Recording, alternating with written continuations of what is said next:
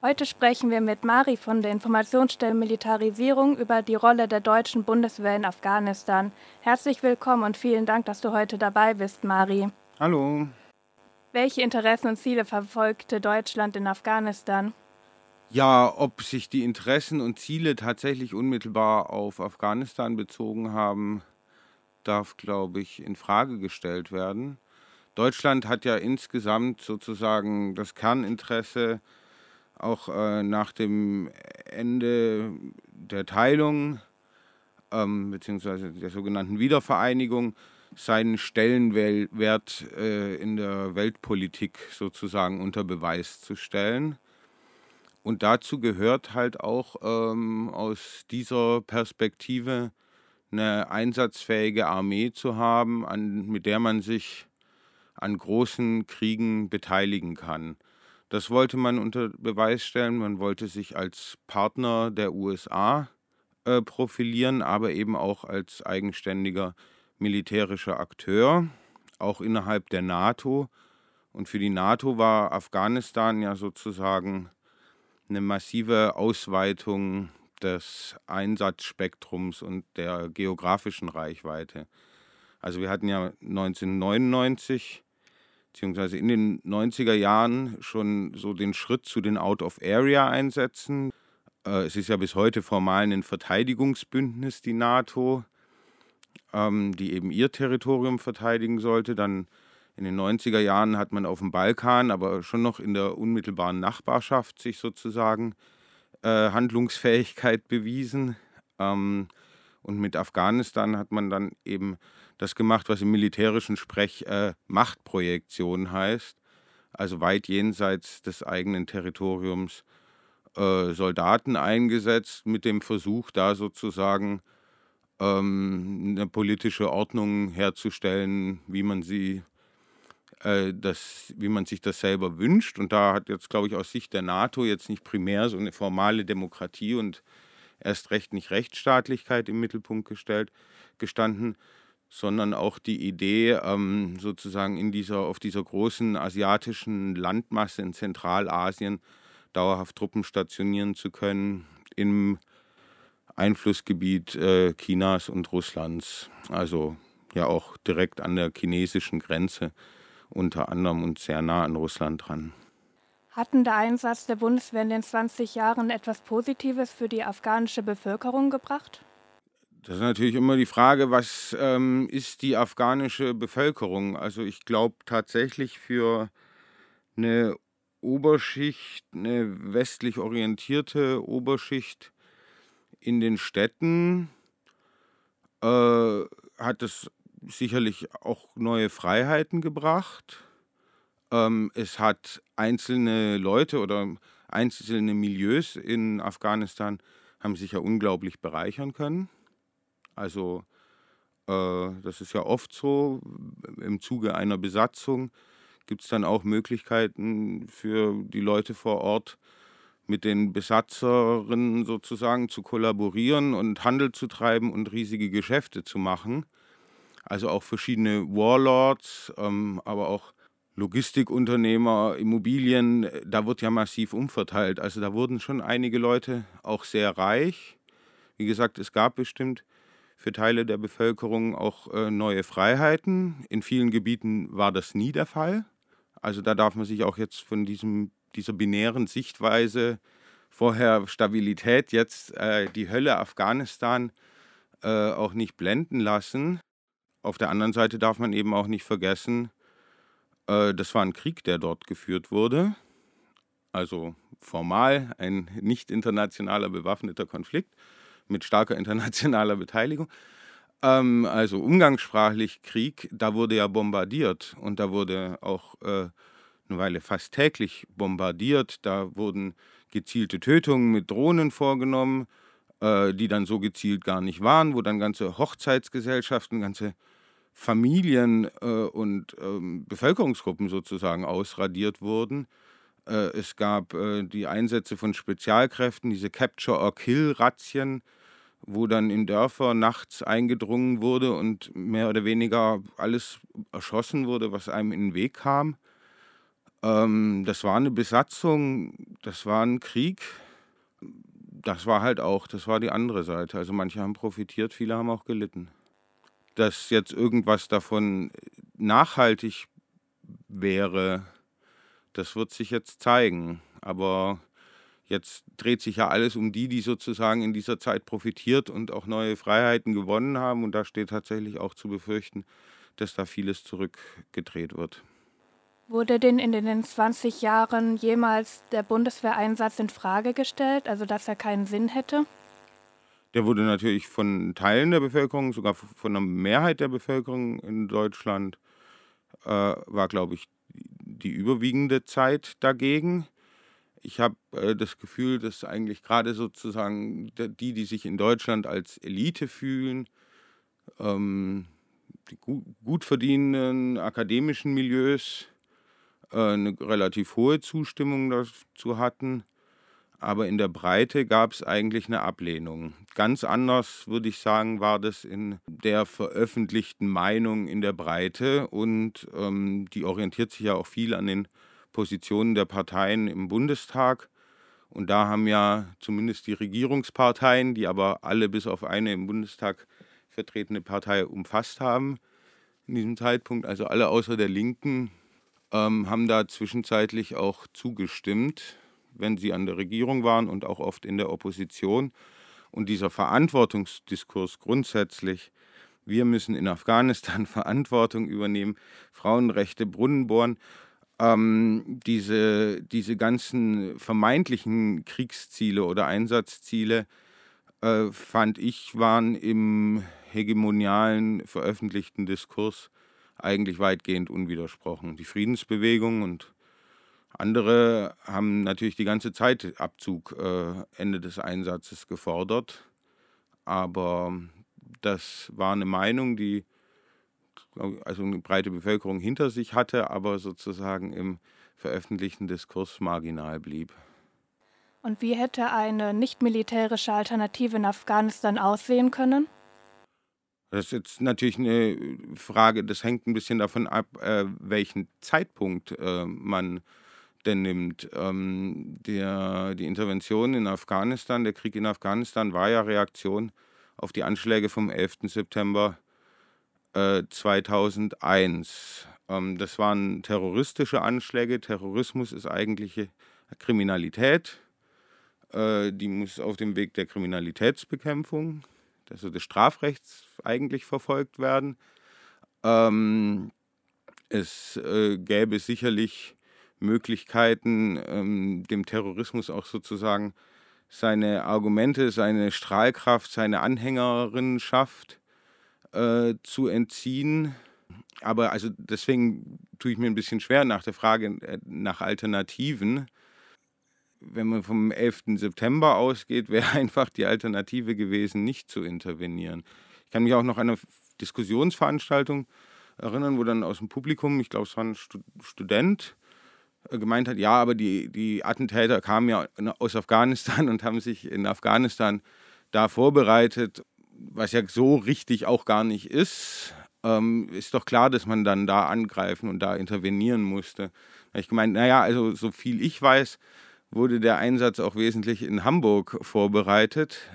Und tatsächlich den Flugunterricht haben die ja, äh, glaube ich, in den USA genommen. Aber äh, habe ich gemeint, also die Idee, dass man jetzt Hamburg bombardieren müsste, äh, weil da äh, und einen Regime-Change durchführen, weil die sich da vorbereitet haben, ist, ist ja absurd. Und da sieht man auch, wie absurd die Reaktion eigentlich ist. Ich finde es auch spektakulär, wenn man sich überlegt, 2001, als diese Anschläge stattgefunden haben, da war die USA ja wirklich unangefochtene Weltmacht, unangefochtene Nummer eins. Und dann gab es diese Anschläge, die waren ja wirklich nicht irgendwelche, die waren ja wirklich spektakulär inszeniert und riesige Opferzahl und dann auch noch Pentagon und äh, World Trade Center Wahrzeichen. Das war ja eine Provokation quasi äh, überstark zurückzuschlagen. Und dann gehen die USA in Reaktion, reagieren genauso, wie es womöglich von ihnen erwartet war.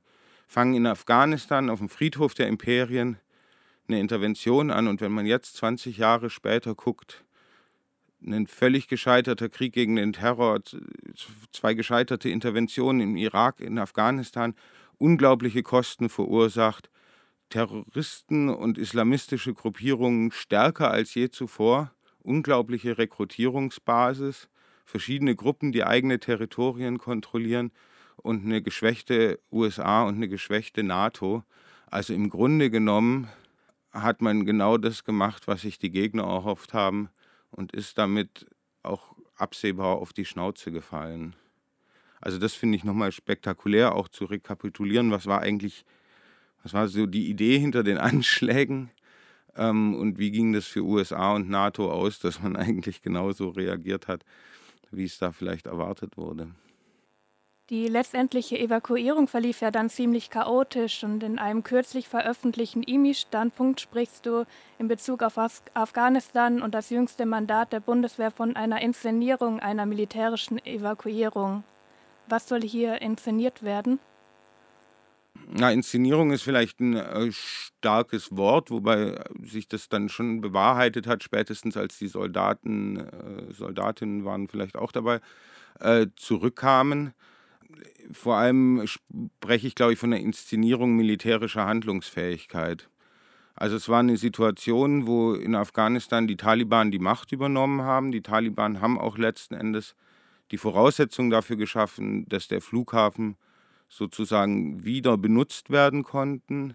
Die Taliban hätten jederzeit unterbinden können, dass da überhaupt noch ein Flugzeug startet oder landet. Da hätten wir einfach ein paar Mörser auf oder sowas auf, auf die äh, äh, Start- und Landebahn abfeuern müssen, dann wäre da Schluss gewesen. Also das verlief alles schon in Verhandlungen und in Kooperation mit den Taliban. Und die hätte man eben auch nutzen können, um eine sichere Ausreise für die, die man will und wo man weiß, auch zu bewerkstelligen. Und Außenminister Maas ist ja danach, hat er die Nachbarstaaten bereist und da Verhandlungen aufgenommen, äh, wie die mit den Grenzen umgehen, Visa etc., wen die drüber lassen, ähm, wer dann weiterreisen kann und solche Sachen. Das hätte man halt auch zu dem Zeitpunkt schon machen können. Im Grunde war es, glaube ich, ein ziemlich gefährliches Spiel, ähm, so vor der Weltöffentlichkeit das Gefühl zu vermitteln, ähm, der Flughafen wird jetzt militärisch von uns noch offen gehalten aber eben nur noch, nur noch die paar Tage und das ist die einzige Möglichkeit rauszukommen. Da sind ja Menschen en masse hingeströmt, die sind ja auch erdrückt worden, wurde Tränengas abgefeuert, wurde so eine ganz spektakuläre, so ein letztes Fenster, das sich schließt, irgendwie aufgemacht und das war ja nie wahr. Also die Landgrenzen existieren weiter, humanitäre Güter werden jetzt wieder ins Land geflogen und raus. Ähm, die anderen Flughäfen sind theoretisch noch nutzbar. Der Kabuler Flughafen war nutzbar für den zivilen Luftverkehr, bis die, USA, äh, bis die NATO eben die militärische Kontrolle des Luftraums erklärt hat. Und dann hat man so getan, als würde es jetzt auf 200 Spezialkräfte der Bundeswehr ankommen, ob und wie viele Leute man da noch rausrettet. Und das halte ich schon für eine Inszenierung, auf jeden Fall für eine starke Überbetonung der militärischen Handlungsfähigkeit, die eben auch nur in Kooperation mit den Taliban lief, ähm, während äh, Diplomatie und Verhandlungslösungen äh, in dem Zeitraum öffentlich-medial überhaupt keine Rolle gespielt haben, sondern man hat im Gegensatz, man hat das Mandat für den Bundeswehreinsatz sogar noch genutzt, um sozusagen von der Zustimmung der Kabuler Regierung, also der alten Regierung, die es gar nicht mehr gab, zu reden, um dann noch irgendwie äh, den Taliban nochmal so vor das Schienbein zu treten, völlig äh, sinnlos, obwohl man vor Ort schon völlig abhängig war von denen. Bezüglich des Mandats habt ihr in einem offenen Brief an die Abgeordneten des Bundestags appelliert, der nachträglichen Mandatierung des Einsatzes nicht zuzustimmen. Warum seid ihr gegen dieses Mandat gewesen? Ja, wie gesagt, ähm, weil wir es halt für den falschen Weg hielten, da jetzt dann noch Spezialkräfte reinzuschicken. Man muss ja sagen, die Spezialkräfte, die kamen ja auch mit ihrer ganzen Logistik, mit zwei Hubschraubern, die mussten ja auch wieder ausgeflogen werden. Ne? Da redet niemand drüber. Aber das letzten Endes wertvolle Plätze äh, an Bord der Flugzeugen dann für militärisches Material äh, reserviert wurden. Auf die 200 Spezialkräfte kam es nicht an. Das war eben nachträglich nochmal so eine Inszenierung, von der dann auch vor allem das Kommando Spezialkräfte, das ja großes Problem mit Rechtsextremismus, Munitionsklau, äh, Nebengeschäftchen und äh, sonst was hat. Ähm, und als die deutschen Soldatinnen äh, dann ankamen, die wurden ja von der Wehrbeauftragten und der Verteidigungsministerin und dem äh, Generalinspekteur des Heeres wurden die in Taschkent, so haben die sich schon getroffen und sind dann zusammen nach Deutschland geflogen. Als sie dann am Fliegerhaus äh, Wunsdorf ankamen, wurden von der Flughafenfeuerwehr so Begrüßungswasserfontänen über die Maschinen äh, geschossen. Es gab diese scheinbar spontane Umarmung äh, dieses Brigadegenerals äh, der den Einsatz geführt hat und der ist dann mit dem Sturmgewehr irgendwo mitten in Deutschland noch vor die Kameras und Mikrofone getreten und diese, die, die Helden, ne, wie sie dann seitdem konsequent von der Bildzeitung und so benannt werden und Danke der Bundeswehr und so, das war schon alles äh, absehbar und schon Teil einer politischen Inszenierung, wo sich auch die Bundesregierung nach dem ganzen äh, Debakel und dem ganzen Mist, den sie da vorher veranstaltet hat, dann auch wieder so ein bisschen mit so einer martialischen Handlungsfähigkeit. Ne? Also man hätte da irgendwelche Hinterzimmergespräche führen können, man hätte bürokratisch viel früher ähm, diese Listen an Ortskräften und so weiter erstellen können.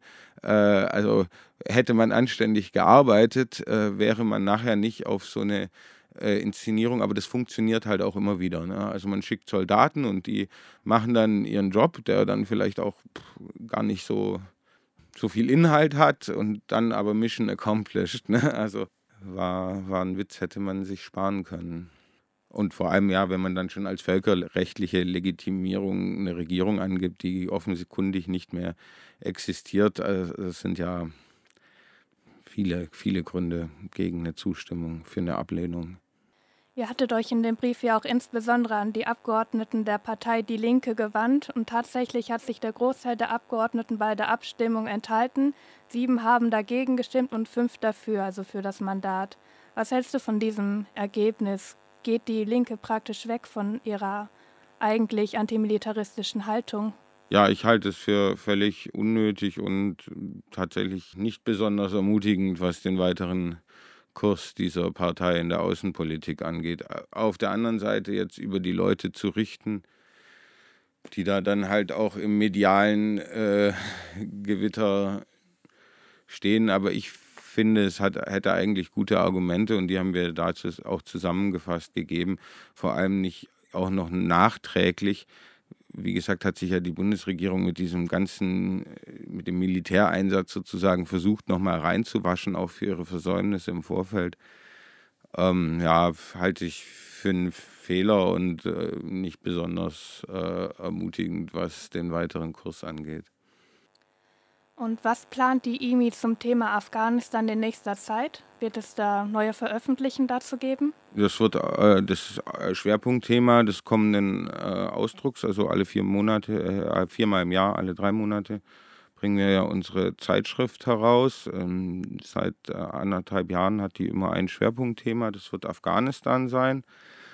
Äh, auch da werden wir in der Konzeption immer ein bisschen von den äh, Realitäten und den Diskursen überholt. Also so richtig absehbar, wie sich das entwickelt, ist es ja tatsächlich im Moment wohl für niemanden. Vielleicht für den pakistanischen Geheimdienst und die Taliban, ich weiß es nicht. Also das macht die Sache insgesamt ein bisschen schwierig. Wir wollten jetzt auch eigentlich so eine Serie von Interviews mal so als gar zweistündiges, zweistündigen Podcast entwickeln äh, und online stellen. Ein bisschen Beiträge aus der Friedensbewegung einsammeln, wie, was eigentlich jetzt 20 Jahre Afghanistan für Sie bedeutet haben. Also vor, vor einem Monat haben wir uns da noch viel konzeptionell zusammengesetzt und überlegt, wie müsste man jetzt das Thema Afghanistan nochmal aufarbeiten. Da werden wir jetzt so ein bisschen äh, bisschen überfahren, weil jetzt gibt es viele Interviews in der Sache. Also jetzt interessieren sich gerade tatsächlich auch viele von außen dafür, äh, wie wir das sehen oder was es dazu für Positionen gibt. Ähm, da lassen wir die Sachen auch einfach ein bisschen auf uns zukommen. Vielen Dank für das Interview, Mari von der Informationsstelle Militarisierung.